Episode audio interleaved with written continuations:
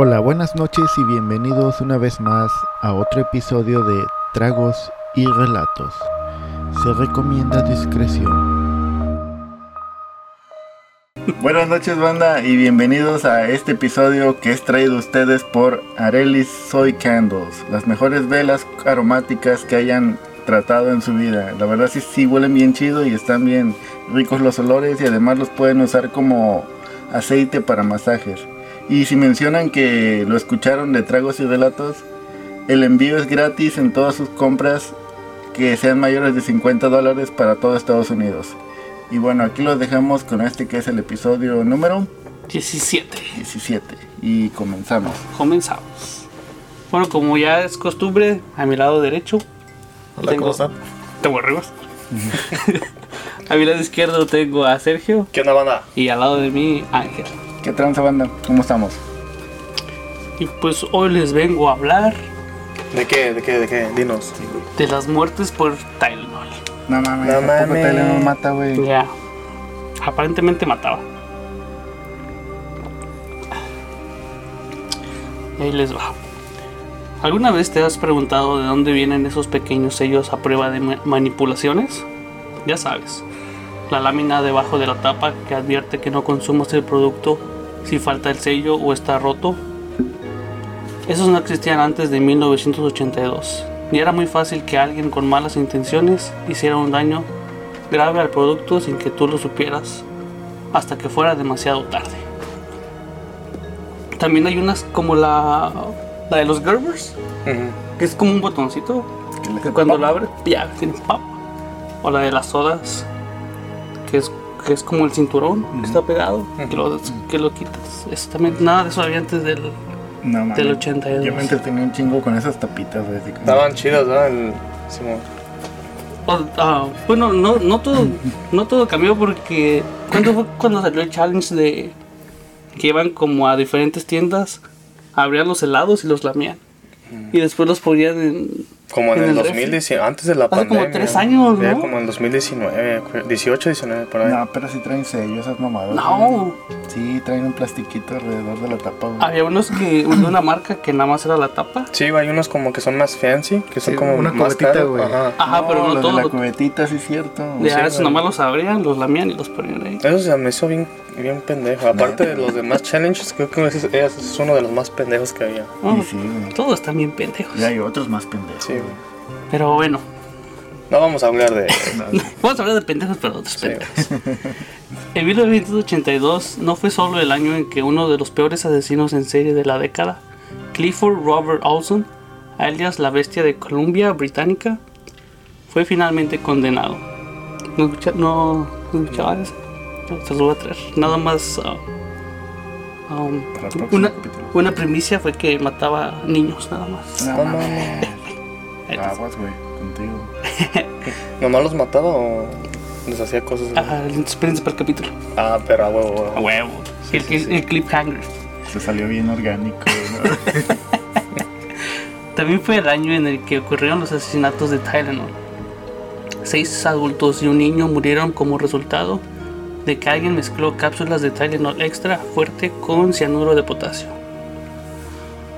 Las drogas contaminadas se distribuyeron en farmacias en el área de Chicago y suburbios aledaños.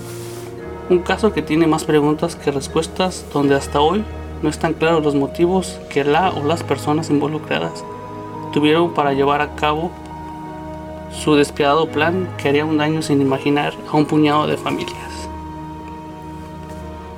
El 29 de septiembre de 1982, Mary Ann Kellerman, de 12 años, cursaba el séptimo grado en Adams Junior High School, en Chambord.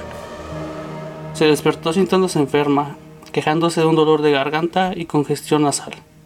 Sus padres le dieron a Mary una cápsula de Tylenol extra fuerte para ayudarle con sus malestares. La dejaron que faltara a la escuela y descansara el resto del día. Y descansó, pero para. Pues qué chido, ¿no? Porque otros papás, güey, te mandan a la escuela con todo Ay, el dolor, ¿no, güey? Imagínate que la niña nada más estaba fingiendo. güey, Pero es que no mames, güey. Si hubiera sido mexicano, güey, le hubieran dicho, tómate un paracetamol Y el paracet- con paracetamol te... Todo aliviana. Todo aliviana, todo tipo de El dolor. paracetamol es lo mismo que el Tylenol. Por eso, güey, pero el mexicano es más chingón, güey. huevo. Poco después de darle Tylenol a Mary, el padre, de- el padre Dennis Kellerman ahora informa que escuchó a Mary entrar al baño. Afirma que había bebido algo que era al suelo y llamó a la puerta del baño para ver cómo estaba. Se desmayó, ¿no? Kellerman escuchaba respuesta y al abrir la puerta del baño encontró a su hija inconsciente en el suelo. Luego el padre de Mary llamó al 911 y llegaron los paramédicos, pero no pudieron resucitar a Mary. Fue declarada muerta en el hospital menos de cuatro horas después de tomar el medicamento. Adam Janes era un empleado de correos que vivía en los suburbios de Chicago. Se tomó el día libre del trabajo el 29 de septiembre. Sorry. Que sintió que estaba resfriado. Se detuvo en, en un Joe Drug Local para comprar un poco de Tylenol. Luego recogió al niño de un vecino del preescolar. Después del almuerzo, Janus tomó dos Tylenol y dijo que tomaría una siesta. Solo unos minutos después se derrumbó en la cocina y los paramédicos no pudieron reanimarlo. Y se durmió, pero para siempre. No. Lo bueno es que los paramédicos llegan bien rápido, ¿verdad? Eh, depende. Depende. Stanley y Teresa Janes eran familiares de, um, de, de este Adam. ya. Um, Adam era uh, cercano a su hermano, Stanley. Después de la muerte de Adam, Stanley de 25 años y su esposa Teresa de 19 se dirigieron a la casa de Adam en Arlington Heights para llorar a su familiar. Angustiados y afligidos, tomaron Tylenol del botiquín de Adam y murieron poco después. Hay una declaración de, ah, de uno de los doctores que él fue el que declaró a, a- a Adam muerto y como a las horas le volvieron a decir que familiares de él habían regresado al hospital.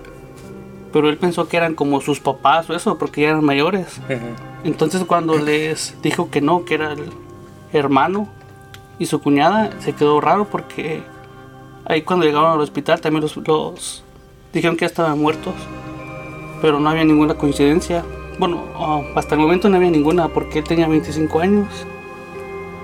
La, su esposa 19 y según la causa fue un infarto.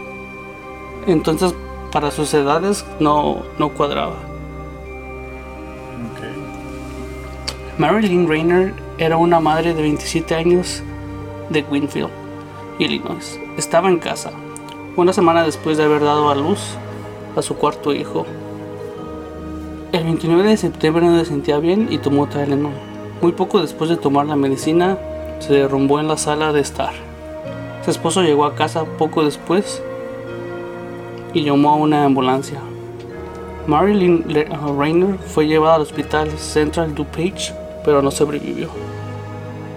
Igual, como eran en diferentes áreas, no, no lo estaban relacionando las muertes. Mary McFarland estaba trabajando en Lombard. El hombre de 31 años se quejó de dolor de cabeza y fue a la trastienda a tomar Tylenol. Solo tomó varios minutos antes de que Mary estuviera inconsciente. Era madre soltera de dos niños de 4 y 18 meses de edad. Igual lo mismo. La pronunciaron muerta en el hospital, pero ya no. Según había sido un arresto cardíaco. O sea, para todo lo que. Los- Los síntomas Ok. eran arrestos cardíacos. Paula Prince era una azafata de 35 años de Chicago. De camino a casa desde el trabajo, se detuvo en una farmacia de Old Town y compró una botella de Tylenol. Cansada, regresó a su departamento y tomó un medicamento antes de acostarse. La policía descubrió su cuerpo el 1 de octubre de 1982, dos días después de, de las primeras víctimas. Simón. Y eso se dieron cuenta solo porque ah, para ese día su hermana y ella tenían un date para ir a comer y no llegaba. Y pues ella nunca era, nunca llegaba tarde o si iba a llegar tarde, pues avisaba. Ya fue cuando su hermana pidió a los policías que hicieran un welfare check Ujú. y es como ya pudieron entrar. Y ese pedo de que tomaban la pastilla, güey, ¿será que todo el frasco estaba...? Ah, ahorita. Ok. Aguanta. Porque digo, qué pinche mala suerte que de todas las que pasti- de las pastillas, la que agarras era la... Era esa. La madera, ya. um, ahí te va. Ok. The Tylenol Murders no es un caso cerrado. Ciertamente es un caso inactivo y la policía ha declarado que simplemente no queda nada por hacer. No hay pistas actuales y a menos que alguien de quede un paso adelante y hable, es probable que nunca se encuentre al Tylenol ah, Murderer. Lo que convierte a este en uno de los asesinatos en serie sin resolver más preocupantes. Sin embargo, ha habido varias pistas en el pasado y más de unas pocas teorías. Varias de esas teorías provienen de personas directamente involucradas en los incidentes de septiembre de 1982. El ex, el ex superintendente de policía de Chicago, Richard ah, Berserk, Pinche nombre. ay no, polaco, Richard, güey. no, el, el El- Richie, el vamos, Richie. vamos a decirle el Rich. El Ricardo. Proporcionar a los periodistas una posible teoría. Afirma que los asesinatos de Tylenol fueron un acto de encubrimiento, una serie de asesinatos al azar para encubrir un asesinato intencional. Richard Keyword era un bombero de primeros auxilios en Grove Village, donde vivió y murió Mary Kellerman. La opinión de Keyword es que los asesinatos de Tylenol fueron un intento de mostrar cuán débil es la economía de los Estados Unidos. Solo un incidente como los asesinatos de Tylenol paralizaría la economía. En cierto modo, lo hizo. Um, cuando empezaron a sacar todo esto, salió en las noticias. Como a los dos días. Entonces ya fue como se dieron cuenta que, Había más. que varias personas Había más que varias ¿no? personas estaban muriendo nada más así de la nada. Y en un caso, dos los mismos paramédicos que fueron a. Oh, pues los del, ah, de Adam. Ujú. Checaron las, lo que tenía en su gabinete de medicinas Puta, y se lo llevaron. Y solo se dieron cuenta porque una de las enfermeras del hospital como que empezó a relacionar todo. Les preguntó a los familiares como de qué habían hecho antes de que se cayeran Ujú. o qué habían tomado, las, Sí, cualquier pista para las enfermedades que tenían. Y pues también se puso, um, vació el frasco, las contó y se dio cuenta que habían falta seis. Ah, pues eran dos de cada, de cada De quien. cada- sí. Y cuando fue a decirle a los investigadores, nadie le creyó. No. Nadie le creyó como que, o sí la pelaron, pero como era mujer. Y como era enfermera, no le hacían caso, pues no le hacían caso, güey, ya. Nada más decía que la ignoraban. O que le decía, ok, después vemos qué pasó con esto. Ya fue hasta que. um, hasta que sacaron las noticias de que estaba más o menos relacionado, fue cuando ya le, le hicieron caso a ella. Y siempre es como eso de que no le hacen caso a, a- por decir, a la, a la chava. O siempre es como el, el vato nuevo, el detective nuevo, que quiere como agarrar un puesto chingón. Y siempre es como el que investiga más que los, que los demás, güey. Y empieza a agarrar más pistas que los pinches detectives que tienen más, más tiempo y siempre investigan cosas chidas, güey. Y también pues no estaba relacionado nada. Sí, no. Nada de eso estaba relacionado. No sabían al principio. Ajá. Y eso porque solo fue en, que en esa casa se murieron los tres. Si no, no se hubieran No dado se hubieran cuenta. dado cuenta. Ya. Una vez que se pudo encontrar un denominador común entre todas las víctimas, los investigadores examinaron las cápsulas que cada víctima había comprado. Las pruebas revelaron que todas las cápsulas contenían cianuro. Inmediatamente se alertó a toda la población del área metropolitana de Chicago que evitara comprar cualquier producto de la marca Tylenol. También eso lo pusieron en las noticias o mandaron a las patrullas con el megáfono a decir que no tomaran nada. Nada de Tylenol que porque um, ¿Y qué decían por el deseo? que Lavadoras. Hierro viejo que. No, pues todos se asustaron, güey. Todos se asustaron. Empezaron a marcar a, pues, a la ciudad, al número de emergencia. A la, la, la encargada de hacer Tylenol es Johnson Johnson. Entonces esos güeyes también no sabían qué pedo cuando Sí, les marcaron. Ya fue, pues se hizo un pánico público. Ya fue hasta que el, el alcalde que estaba en ese año les dijo que, que si habías tomado en la mañana Tylenol y todavía estabas bien, entonces no tenías ningún peligro. Ya no. Ya, ya, ya, pues la neta. Dice que Y porque que era... si no, entonces sí. Mm, Bueno, estuvo bien y estuvo mal, güey, porque pues la gente se asustó más. Sí, de por se sí. asustó güey. más, ya. O luego les decía que pues nada más no trataran de... Trataran de no tomar... um, consiguieron el número de lote. Entonces ya fue cuando lo, lo- lo dieron en las noticias y si alguien tenía ese mismo número, es de el número lote, de serie, ¿no? Sí, ya ya. Mandarlo. De regreso o tirarlo. Pues sí, o solo no tomártelo. La policía descartó que el asesino trabajase en la planta de producción Tylenol, ya que las muertes habían ocurrido solamente en el área metropolitana de Chicago. Si las cápsulas hubiesen sido adulteradas en la planta, habrían habido casos en otros estados. Sí. Todo esto llevó a la policía a pensar que el asesino probablemente había comprado los frascos en distintos lugares para luego adulterarlos en su casa.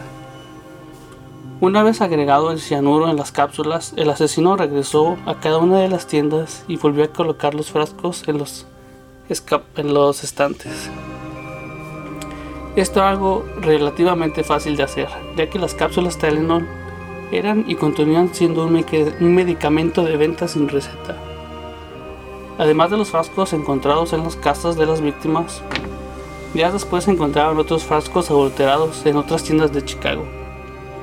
Y como eran las cápsulas, el cianuro las... Ya cuando pasan los días, el cianuro las hace como gelatina, Mm, las deshace. Como que las empieza a deshacer. Sí, se las carcome.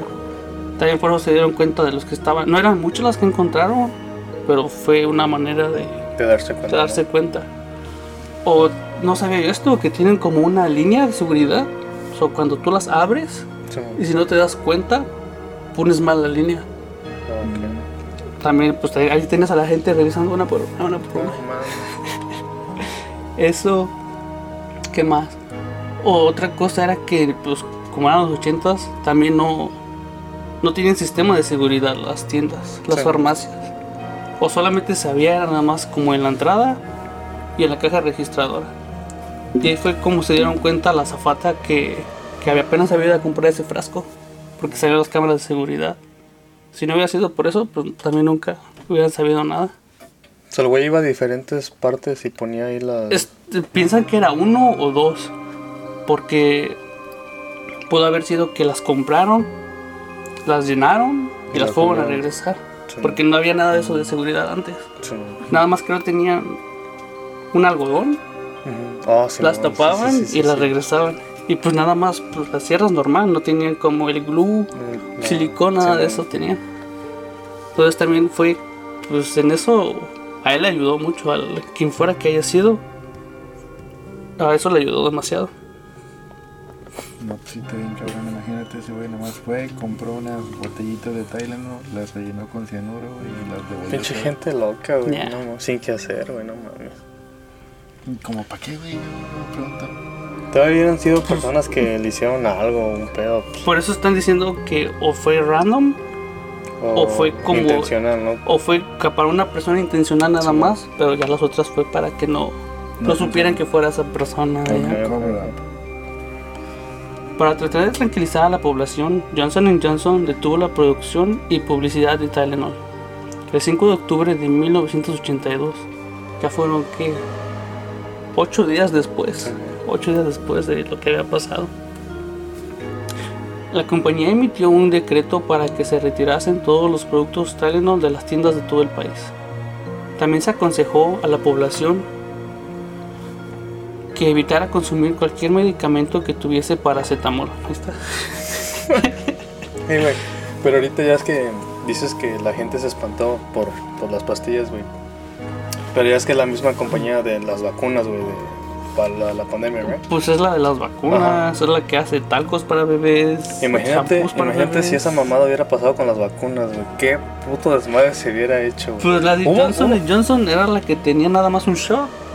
Y esa la quitaron. Ojalá. Pero, Porque hubo seis personas que se les coaguló la sangre. La Pero ya investigando más era porque esas seis personas tenían otra enfermedad. Coágulos. Sí, güey, pero imagínate si eso hubiera pasado con las vacunas, güey. Las personas en la pandemia, güey. Si de por sí estábamos como espantados de que no sabíamos qué hacer en la pandemia, güey. Ahora imagínate de que no, pues si te vacunas y luego que te haga, te haga daño la vacuna, güey, que no mames. No, y aparte porque las, pues Tylenol, todos tienen en su casa Tylenol. Sí, Te tomas, te sientes con No, calentura, no, no. te duele el cuerpo, un Tylenol o dos Tylenol. sí. Fue lo que me tomé cuando me, me puse la, la vacuna. Me eché dos Tylenol de 500. No mames, Ya. a dormir. Como nuevo al otro día. Bueno, está nueva, así que, que digamos, Yo no iba a decir nada, güey. eh, no, qué bueno que no digo nada. Johnson Johnson también ofreció al público cambiar las cápsulas que hubiesen comprado por comprimidos, que son las tabletas, Sí, las man. doritas. Esas ya no les puedo hacer nada. Sí. También otra, también una de las cosas que se dieron cuenta es que algunas personas, creo que una de cada seis personas puede oler a las a las almendras echadas a perder. Ok. No, como almendras tostadas. Así ¿No son echadas a perder? eh, Almendras tostadas. Sí. Huelen igual. Bueno, pero nada, no, no muchos los pueden oler, güey. Entonces, uno de los cuando la enfermera llevó el frasco, solo uno de todos los que estaban ahí pudo oler ese olor. Entonces también puedo se dieron cuenta que era que era Sí, no, Ajá. Y otra, otra cosa que apenas me enteré es que es lo mismo que ocupaban para, para, las gas, para las cámaras de gas cuando los sentenciaban a muerte. O en Alemania los que usaban, era, era eso mismo. Pero las quitaron según a los jueces aquí en Estados Unidos porque según los, los reos sufrían mucho. al- Al-. Ya, porque es el proceso es de que tú sientes que respiras. O sea, tú, tú jalas algo Inhala, Simón. ah, inhalas algo, pero no no sientes que es oxígeno, o sea, como que nada más haces- tienes la sensación, Tú estás como. te estás oh, oh, ahogando. Entonces por eso lo quitaron. Lo hubieran dejado. No, güey, no. Tyron, Tyron Fanner, quien era fiscal general de Illinois en ese momento, tiene una teoría similar a la de Keyword. Todavía cree que los asesinatos de Tylenol fueron un acto aleatorio de terrorismo. El primer acto real, por así decirlo. Las tres teorías pueden ser plausibles, pero ninguna está probada. En cambio, sirve como evidencia de cuán desconectante es el caso de los Tylenol Murders. El Senado también sacó una ley que se llama el Tylenol Act, que quien sea que le haga cosas A la medicina. a la medicina es considerado terrorismo. Sí, güey.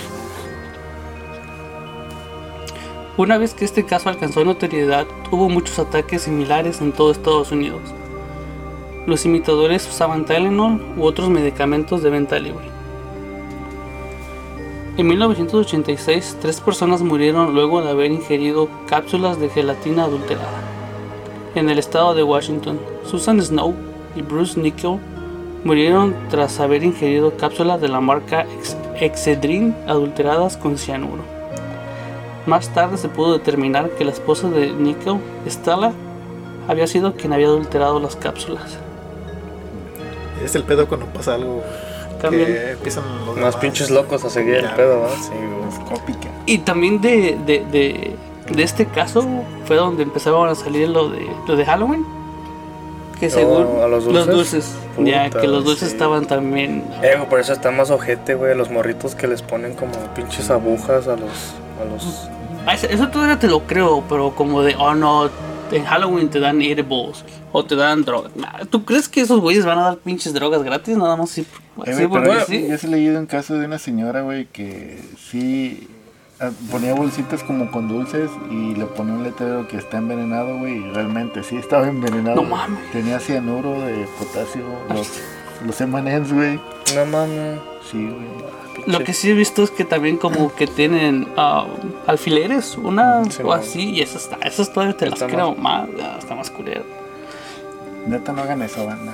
Eso está bien culero. También empezaban a salir casos de que había un güey que le habían cobrado, según decía que le habían cobra- cobrado de más en, en su teléfono y fue a, fue a la oficina y que si no le arreglaban su pago, él iba, él, él iba a venir a matarlos porque él era el que había hecho eso de los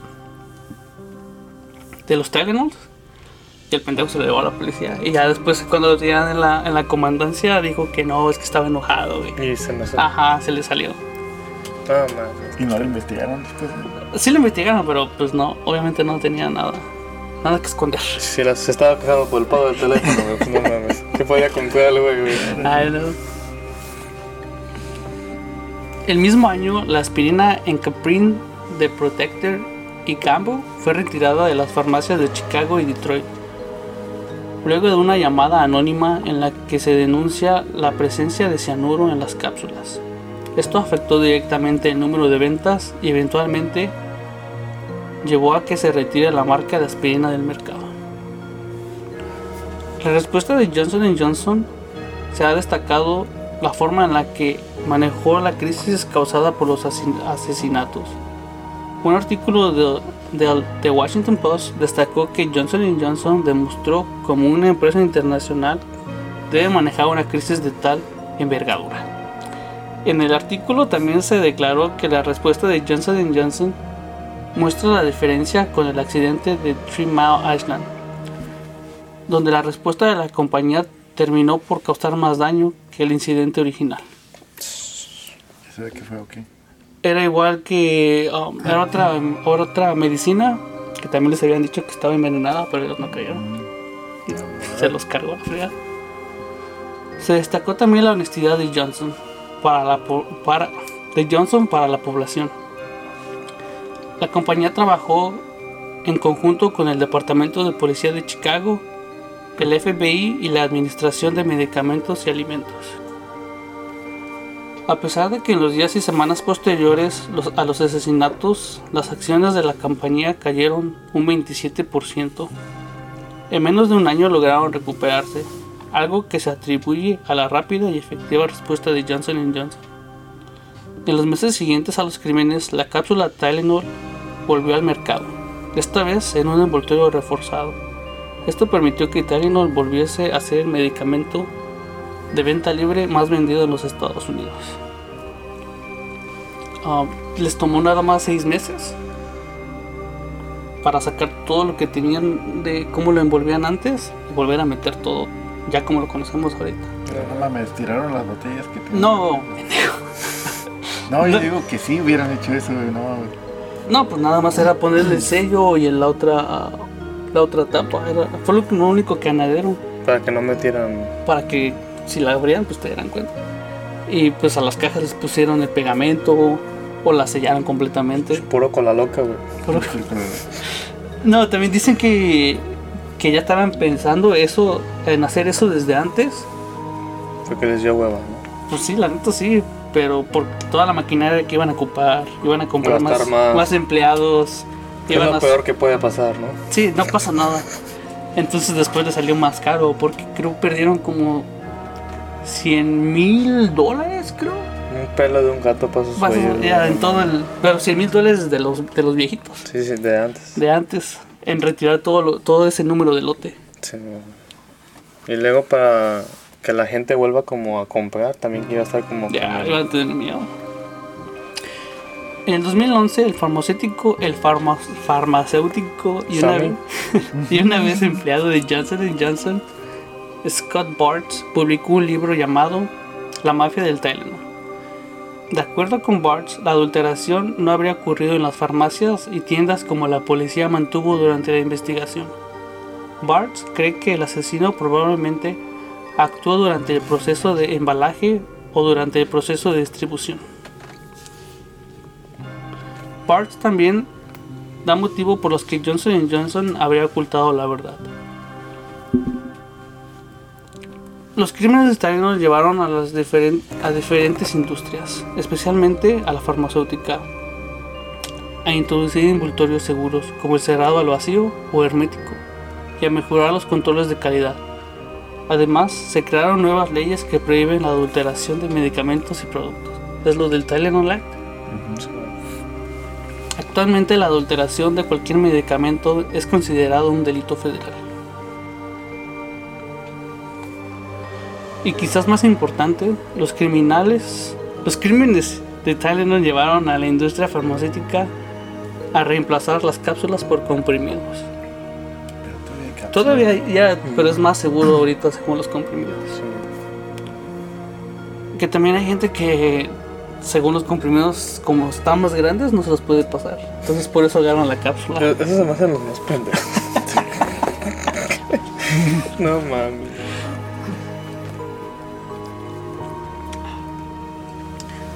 Aunque el caso haya dejado a la policía rascándose la cabeza, ha habido varios nombres que han surgido en relación con los asesinatos de Tylenol.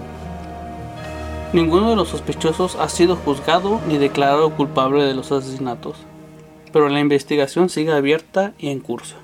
Hasta ahorita todavía no han agarrado. No ¿eh? mames. Hasta ahorita no. Sea, nunca supieron quién, quién No, fue. una persona exacta no. Pero ya es que dijiste que la, la que era la zafata que entró a la farmacia a agarrar um, el Tylenol que estaba nuevo. No podían como ver ahí si quién entregó y puso nomás ahí como... No, porque todavía en ese tiempo, pues no muchos pagaban con tarjeta de crédito o no se podía rastrear la tarjeta de crédito. No, pero me refiero a que si no vieran como que puso la medicina. No, porque nada más había, había en la entrada y donde pagaban las cámaras. Güey, por eso ahora cuando vas a regresar algo, se lo das a la cajera y ellos lo ponen aparte, güey, para ver si lo pueden regresar otra vez. a Oh, los sí, cierto. Oh, sí, sí, sí. bueno. Gracias a, a esas mamadas que pasaron. Yo creo por eso. Roger, Ar- Roger Arnold era un químico del área de Chicago. Trabajaba en un almacén de Joe's Food y había trabajado con el padre de Mary Rayner. La esposa de Arnold estaba enferma en el hospital y la visitaba con frecuencia.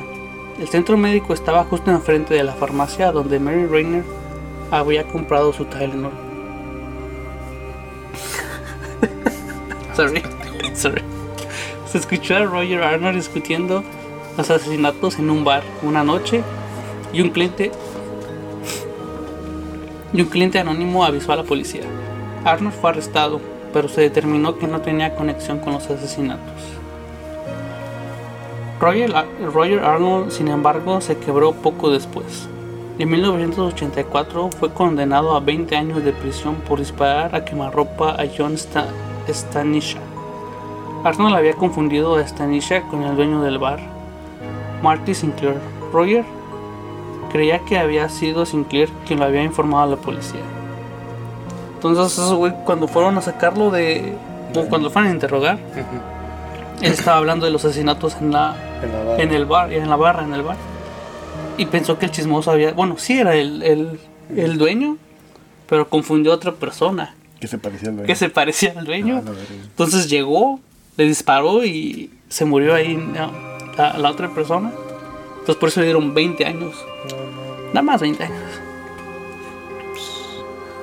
La residente de Chicago, Laurie Dan, también fue considerada brevemente en los asesinatos de Tylenol. Dan había sido diagnosticada con trastorno obsesivo compulsivo y tenía un largo historial de comportamiento extraño. Acusó a su exmarido de comportamiento abusivo y a su exnovio de violación. El caso de. Estaba, estaba leyendo más de esto. Es que es- esto aguanta por otro caso. Que un día nada más se levantó en su casa No tenía pierna. y prendió el gas, güey, de su.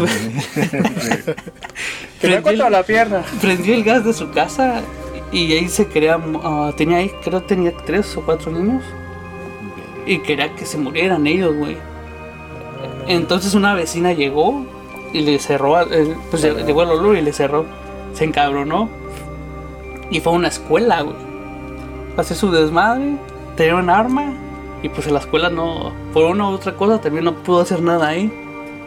Entonces se metió a secuestrar una casa. No mames. Nada más así un pinche día.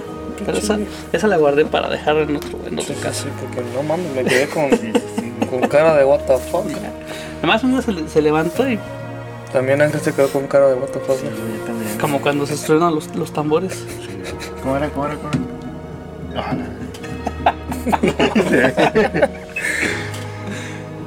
Chiste local. local. James W.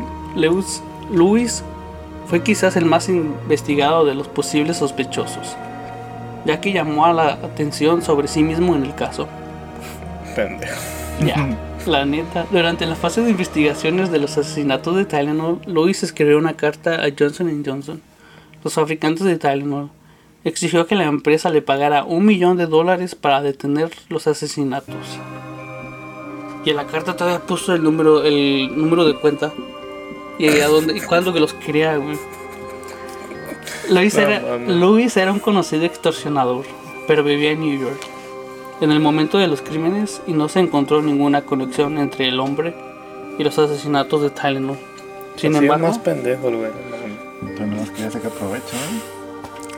sin embargo, Luis fue excusado, no, fue acusado de extorsión y sentenciado a 20 años de prisión. Por su pinche chistecito. Es que el, el pedo que este güey tenía era que cuando ya la agarraron, bueno, obviamente porque tenían el número de, de cuenta, entonces fueron a investigar a la persona con ese número. Y entonces llegaron a salir su desmadre al señor y el señor no sabía ni qué pedo. Bueno, sí sabía porque la esposa de él trabajaba para ese señor. Creo que hacían taxas. Entonces, el último día les pagó a todos y los cheques no tenían fondos. No tenían fondos. Se ocupaba. Era como de 500 y algo dólares el cheque. Entonces este güey se encabronó, fueron a hacer su desmadre a su, al, al jefe de su esposa y de todo modo nunca les pagó. Entonces lo tomaron como que fue venganza, como que lo pusieron a él. Pero cuando llegaron a preguntarle, pues ese güey obviamente se dio cuenta que había sido... Les, les dijo que no les había pagado, entonces que él hubiera sido el sospechoso. Ya cuando lo agarraron en Nueva York, ya pues él soltó la sopa Sí, de que sí lo había hecho por rencor y que esto, pero también ya tenía ya tenía récord. Sí, de que más joven, creo que de 19 años, él también hacía taxas con un señor. Y un día la persona con la que él trabajaba desapareció. No, no. Entonces cuando lo fueron a investigar a su casa, encontraron el cuerpo del señor, encontraron cuchillos, encontraron un chingo de cosas porque lo deshizo en- en pedazos. No mames. No, no, eso es para otra casa también, ¿no? No, ese no, ese está bien pendejo. Porque ya después. Bueno, es un pendejo con suerte. Porque ya después, cuando empecé- presentaron el caso al juez, se dio cuenta el juez que habían entrado a la casa sin permiso. Ah, güey, Que no, no le habían- Y no le leyeron que, sus derechos. que no le habían leído sus derechos. No, ma, qué policías tan más pendejos. Entonces desestimaron todo el caso. No, No, lo no. pudieron condenar por eso. Eso por sí es suerte, Por eso estaba libre. Ya, por Sí, eso, pendejo y con suerte. Ya fue hasta que pues, la volvió a caer por la amenaza de extorsión. Ahí fue donde ya la agarraron. En el 2009 la Oficina Federal de Investigación reabrió su investigación. No, la Oficina Federal de Investigaciones reabrió su investigación. Se registró la oficina, la casa y una unidad de almacenamiento de Luis y se inca- incautaron varios artículos. Sin embargo, Luis no fue acusado de los asesinatos de Tylenol. Es difícil decir si se encontraba en un verdadero sospechoso de los asesinatos de Tylenol. El FBI continúa la investigación y ahora está utilizando herramientas forenses más modernas. Pero las fuerzas del orden todavía parecen estar en, la una búsqueda inútil, yendo tan lejos como para pedirle muestras de ADN a una bomber Ted Kaczynski y no se encontró ninguna conexión. Ese también era otro asesino serial que hacía, él hacía bombas, Sí, escuché de él una bomba mandaba paquetes. mandaba paquetes a universidades o así. No mames. Ajá. Güey.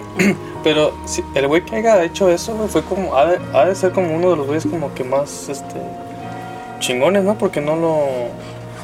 No lo encontraron. Creo que nada más tienen una huella. Fue lo único- es lo único que tienen, tienen una huella, pero pues yo creo esa persona no nunca ha tenido un récord, no ni. entonces no sabe quién es. Está en México ahorita en Cancún, güey.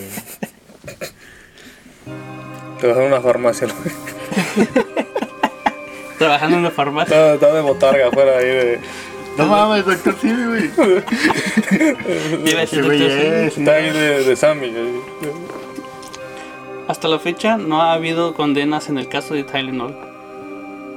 Y ha habido o ha habido pistas, e incluso algunas confesiones de personas que llamaron al FBI, pero no se ha presentado ningún caso sólido contra ningún sospechoso. El FBI afirma que los asesinatos de Tylenol es un caso abierto. Pero como se mencionó, simplemente no tienen a dónde ir con eso. Parece que se han agotado todas las pistas. Y aunque han surgido teorías sobre el caso, ninguna ha demostrado ser precisa. Y los asesinatos de Tylenol siguen sin resolverse. ¿Ese qué año fue? ¿El 82? En el 82, hace que 30 años. Un chingo de tiempo. La noche que Chicago murió. Ah, no, no. ¿Creen que a lo mejor sigue vivo ese güey? Sí, güey. ¿Quién sabe? ¿De quién sabe, güey? Yo creo que ese güey ya se fue a la tumba y se llevó su secreto. El güey se equivocó y se chingó un Tylenol y valió. De los que le quedó guardado. Al güey le dio COVID, no quiso tomar chale, ¿no? Ah, no, fue, fue hace 40 años. Sorry. 40. 40. Imagínate si el güey tenía unos, que por unos 25. Nah, uno, mínimo, mínimo Unos unos 30. 30. Un mínimo. treintón. A lo mejor sí estará vivo. Pues sí, güey, ya tendría como 70. ya. O que lo haya dejado en una nota o en su en un testamento de, oh sí, yo también fui el que El que- hizo, hizo los asesinatos de Tylenol. ¿Quién sabe? Porque también estaban, estaban, había una persona que decía que, todo pendejo también, que él antes, que él antes ah, ah, por- ah, hacía sus propias medicinas, entonces hay como máquinas que metes tú lo que le quieras meter a la pastilla, Azúcar. al, ajá, azúcar. Y el- ese también fue como un motivo, fue una forma de cómo se dieron cuenta que, porque como les dije, la línea que tenían las cápsulas no, no coincidía. Entonces eso también es otra, otra teoría, digamos. Pues quién sabe. Imagínate, güey, que fueras familiar de, del güey que hizo este pedo, güey. Y que el güey haya dicho, hijo, ahí en la, atrás de la pared. Hijo, ¿te has preguntado por qué tengo un chingo de Tylenol en el baño? No, güey, que el güey le haya dicho a su familia como que, hey, antes de que muera quiero decirles algo. Yo Se muere antes de que les diga. ¿no? Que el güey que les haya dicho, no, pues yo fui el que hizo este desmadre, güey. Imagínate qué haces tú, güey. like, pues no dices nada, ¿no? Dices, pues ya se murió el güey, ¿qué puedes O si le creen también, pues Ajá, ya. también pinche viejito loco. viejito loco. La neta. Sorry, sorry a los viejitos locos. ya, Que ya, abuelito, ya. Vamos a cambiar el ya, ya. No, Todo bien. ¿Cuáles son tus Vamos de bala al asilo. ¿Ya tomaste tu pastilla? ya, güey, ya. Ya, ok. ¿Cuáles son tus redes? A mí, Santer, todos lados. A mí en Sergio K. Morales en todos lados también. A mí me pueden seguir en Roquillo Place en todos lados. Y a mí como so doble D guion bajo. Aquí abajo van a 64. salir los nombres. Ya acá abajo salen. ¿Y cuál es la página o cuál es la, el link? O ahí va a aparecer abajo la página oficial de Arely Soy Candles y vayan a Ah, darle una checada. chequen las ofertas, chequen los olores, huelen rico. La recomiendo. Y hasta aquí llegó el episodio de hoy. Tragos. Tragos y relatos. Hoy, sus- Salud. si les gustó, suscríbanse. Sí. Like. Si no, también. Es gratis. La neta. Salud.